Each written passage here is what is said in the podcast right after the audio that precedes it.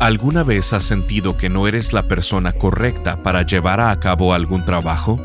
¿O quizás has sentido que no tienes la suficiente experiencia o la habilidad necesaria? Por supuesto que sí, todos lo hemos sentido.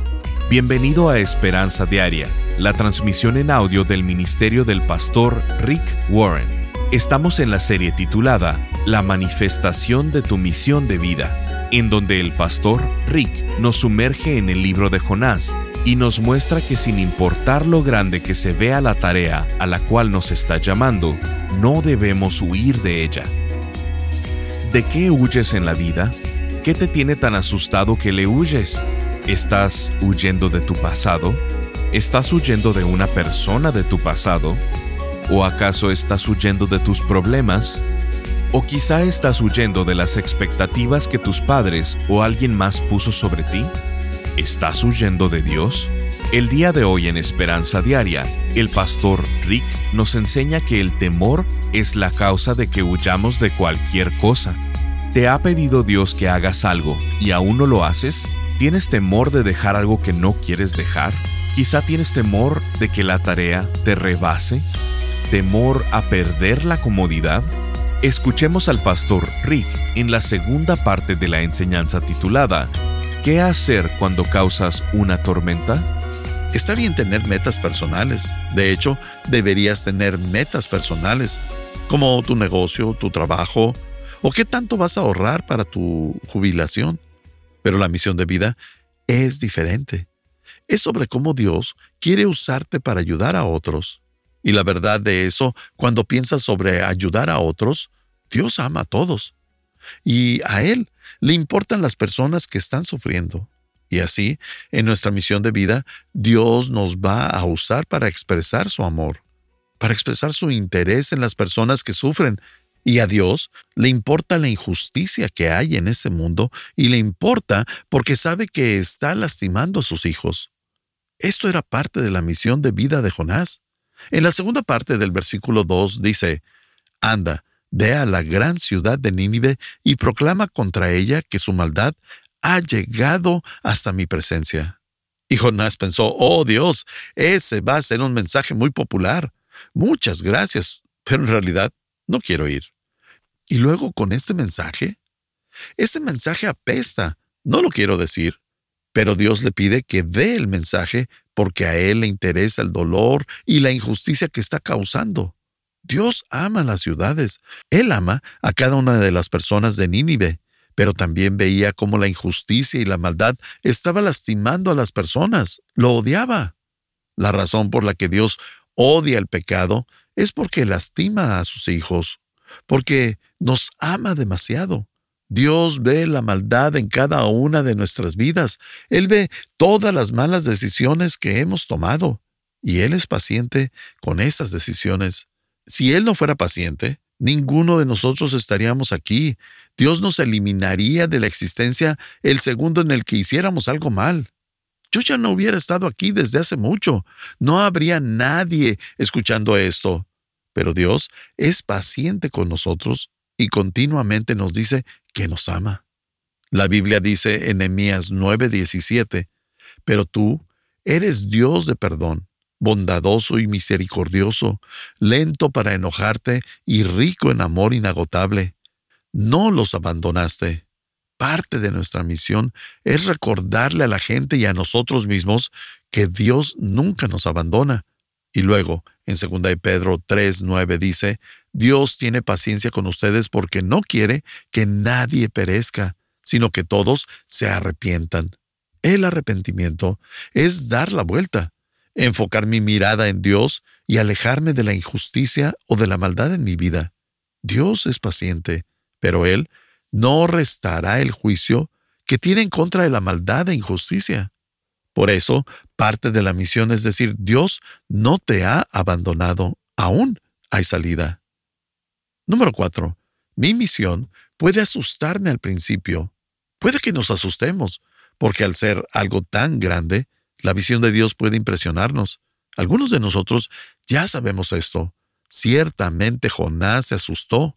En el versículo 3, Jonás huye de la presencia de Dios. Escuchó a Dios decir, debes ir a Nínive. Y dice así Jonás 1.3, pero Jonás se levantó para huir a Tarsis, lejos de la presencia del Señor. Cuando te asustas, cuando te da miedo algo, entras en un estado de pelea o escape. Y lo que Él hace es huir tan rápido como puede. Y Él nos recuerda preguntarnos algo que todos deberíamos de preguntarnos de vez en cuando. ¿De qué estoy huyendo? ¿Hay algo de lo que quiero escapar? ¿Estoy huyendo de mi pasado? ¿De mis problemas? ¿De oportunidades que se me presentan pero me asustan? ¿De las expectativas de otras personas? Y dentro de todo eso, ¿estoy huyendo de Dios de alguna manera? Y así me pregunto lo que todos deberíamos preguntarnos. ¿Hay algo que Dios quiere que haga que no estoy dispuesto a hacer? ¿Estoy huyendo de eso que Dios me ha pedido que haga? Cuando hacemos eso, pensamos que nos estamos escondiendo de Dios, pero por supuesto que no lo estamos haciendo. Él lo ve todo. Es como jugar a las escondidas con un niño de dos o tres años, que solo esconde su cara en un rincón. Ellos piensan que se están escondiendo, pero aún así puedes verlos. Nosotros hacemos lo mismo con Dios. Pensamos que si no estamos viendo a Dios, Él tampoco puede vernos, pero Él ve todo. Él sabe por lo que estás pasando en este momento. El Salmo 139 del 7 al 10 dice, Jamás podría escaparme de tu espíritu, jamás podría huir de tu presencia. Si subo al cielo, allí estás tú. Si desciendo a la tumba, allí estás tú. Si cabalgo sobre las alas de la mañana, si habito junto a los océanos más lejanos, aún allí me guiará tu mano y me sostendrá tu fuerza. Puedes huir, pero no te puedes esconder de Dios, y una de las grandes lecciones de la vida que aún estoy aprendiendo es que cuando algo me da miedo, debo correr hacia Dios, no huir de Él. Jonás cometió ese error. Él trató de huir de Dios y nosotros también podemos hacerlo. Él lo permite por su paciencia. Podemos intentar huir de Dios por el resto de nuestras vidas, pero nos toparíamos con el siguiente punto. Número 5. Huir de mi misión de vida causará graves consecuencias. Dios le dice a Jonás, ve, y Jonás dice, no, cada decisión trae una consecuencia. Una de las cosas que Dios hizo fue darte la libertad de elegir.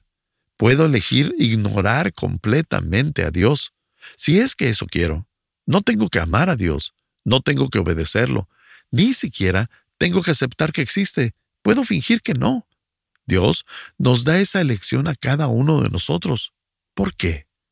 Porque Él quiere que lo amemos voluntariamente, no que tengamos que amarlo.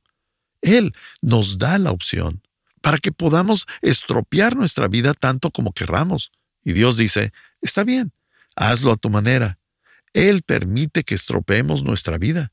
Eres libre de tomar cualquier decisión que quieras.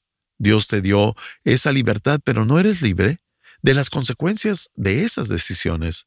Y eso es lo que no entendemos. Creemos que porque somos libres de elegir, entonces también somos libres de las consecuencias. Pero no, soy libre de saltar desde un lugar alto, pero en el momento que salté, ya no seré libre.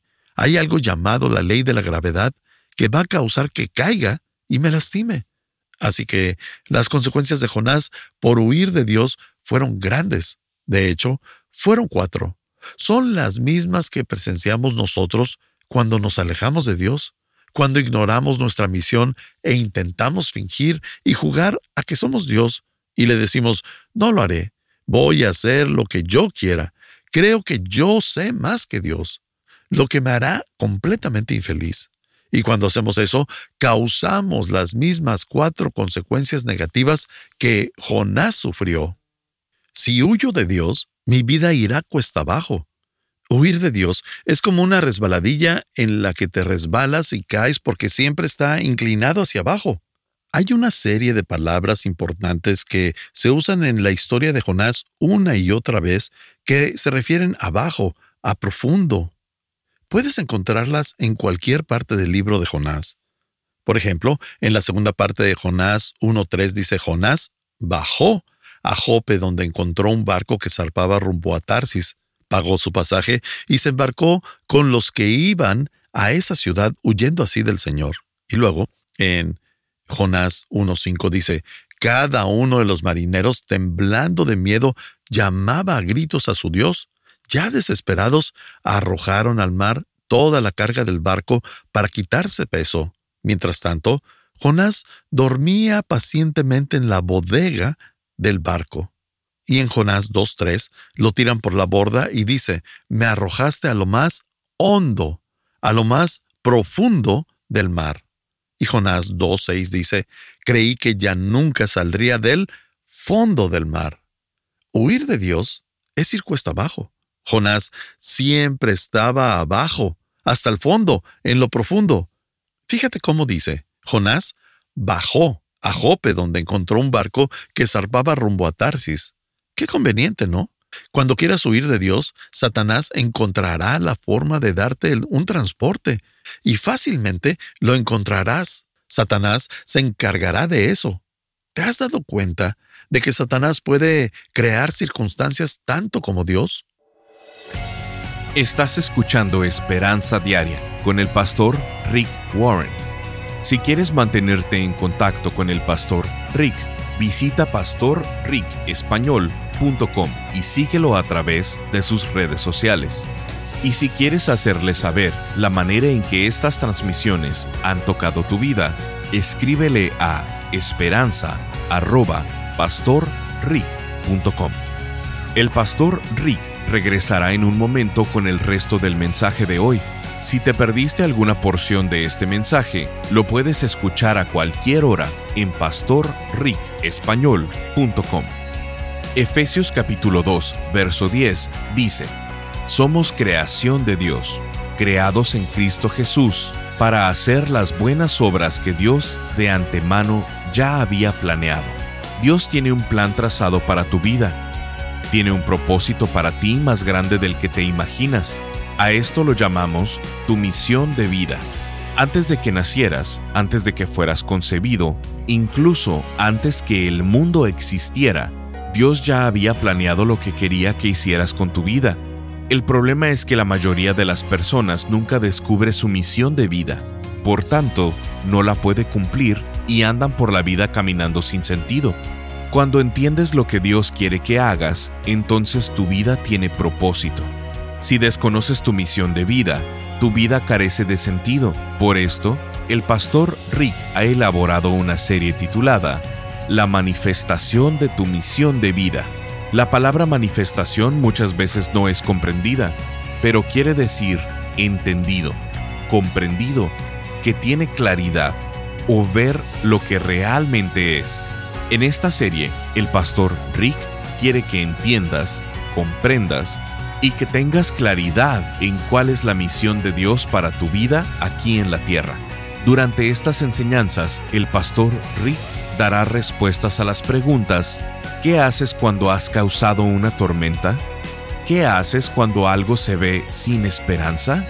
¿Qué haces ante una segunda oportunidad ¿Y qué recuerdas cuando las cosas no salen a tu manera? Queremos hacerte llegar esta serie en formato MP3 de alta calidad, descargable, sin anuncios y con porciones que no tuvimos tiempo de transmitir. Para esto, nos puedes visitar en pastorricespañol.com y contribuir económicamente con cualquier cantidad. Y como muestra de nuestro agradecimiento, te haremos llegar la serie de enseñanzas titulada la manifestación de tu misión de vida. Esto lo puedes hacer en pastorricespañol.com o llamando al 949-713-5151. Al estar ahí, te invitamos a suscribirte al devocional diario del pastor Rick y a enlazarte con sus redes sociales. Esto es en pastorricespañol.com o llamando al 949-713-5151. Ahora volvamos con el pastor Rick y escuchemos el resto del mensaje del día de hoy.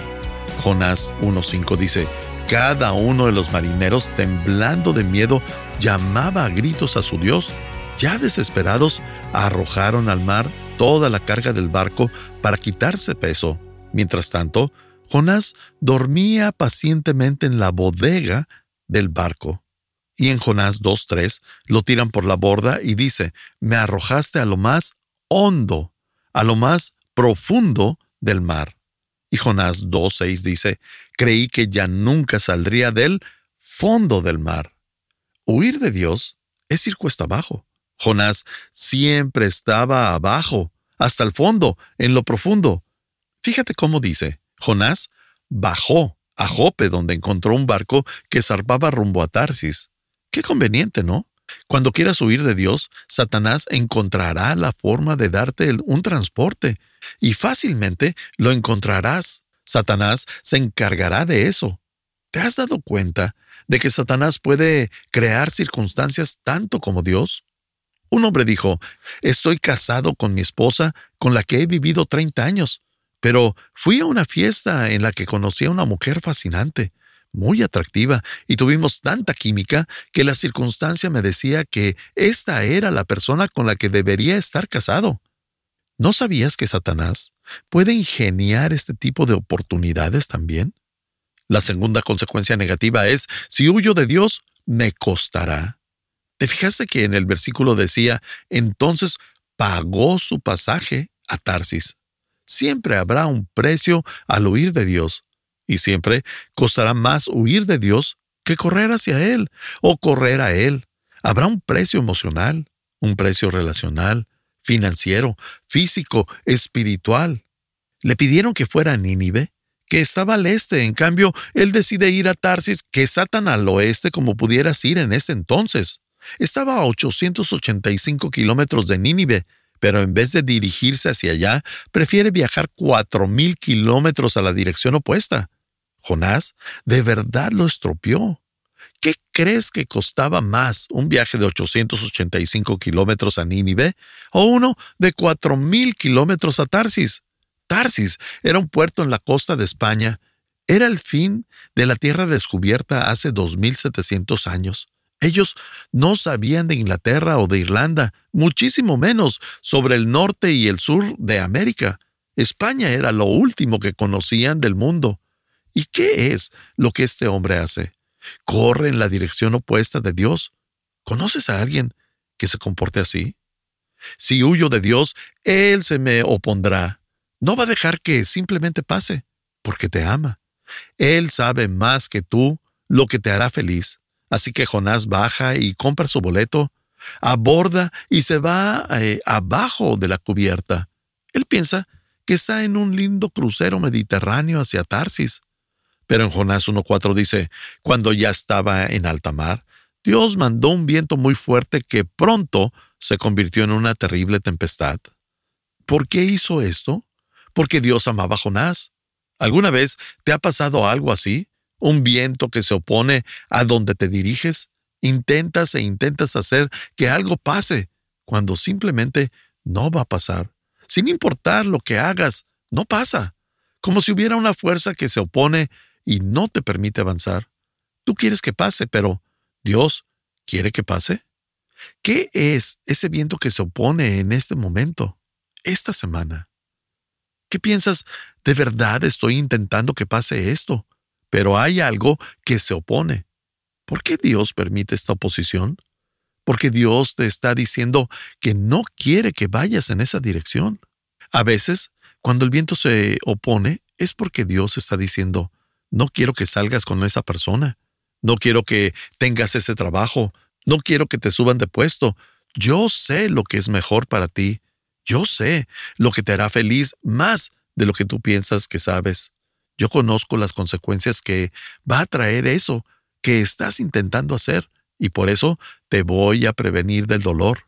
Él pone el viento en tu oposición y tú intentas e intentas, pero al final de cuentas estás yendo en contra de Dios. Número 4. Si huyo de Dios, otras personas sufrirán. No solo tú, sino otros inocentes también sufrirán. Puede que sea tu cónyuge.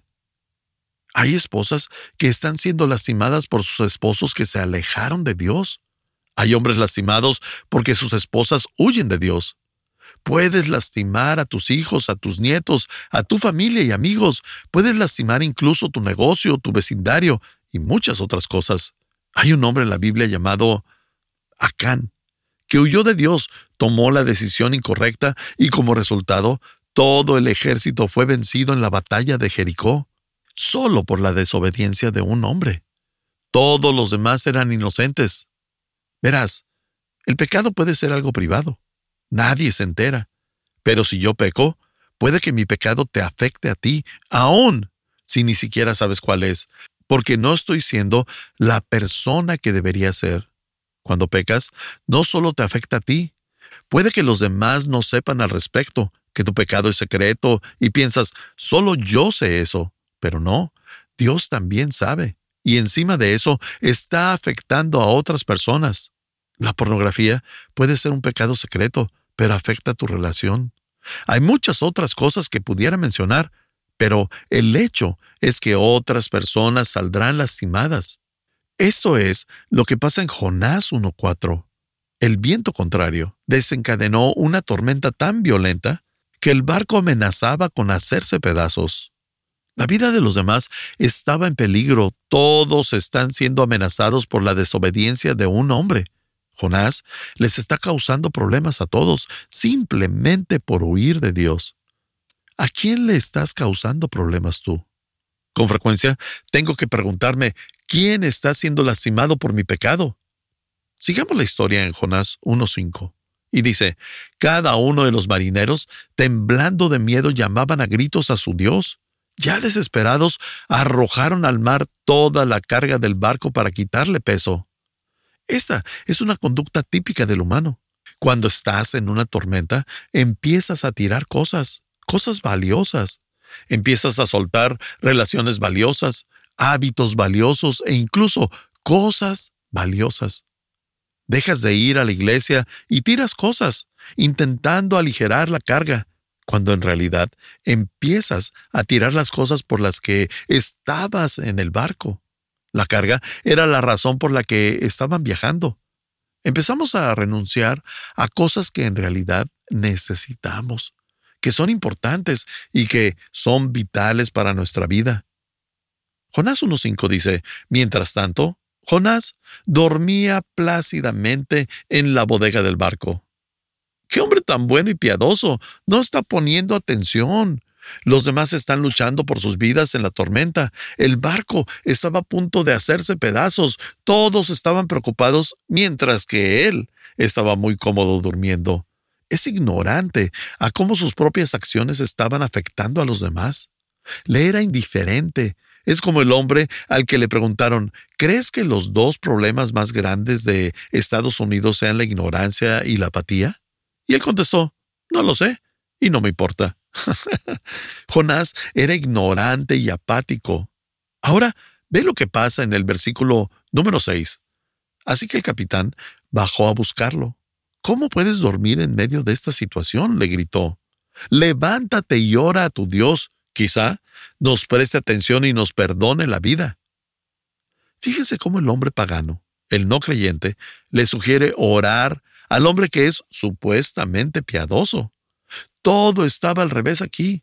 Él era más religioso que Jonás. El siguiente versículo, en Jonás 1.7, dice, Entonces la tripulación echó suertes para ver quién había ofendido a los dioses y causado tal terrible tempestad. Cuando lo hicieron, la suerte señaló a Jonás como el culpable. ¿Alguna vez Dios usará la suerte? Sí lo hace. Y esta vez se aseguró de que señalara a Jonás. Jonás 1.8 dice, Así que los marineros le reclamaron, ¿Por qué nos ha venido esta espantosa tormenta? ¿Qué pasaría si personas a tu alrededor te hicieran esa pregunta? ¿Qué pasaría si tus hijos, nietos, tu esposo tu esposa o en tu negocio te preguntaran, ¿qué estás haciendo? ¿Por qué estás cometiendo tantos errores? ¿Por qué nos estás causando tantos problemas al resto de nosotros?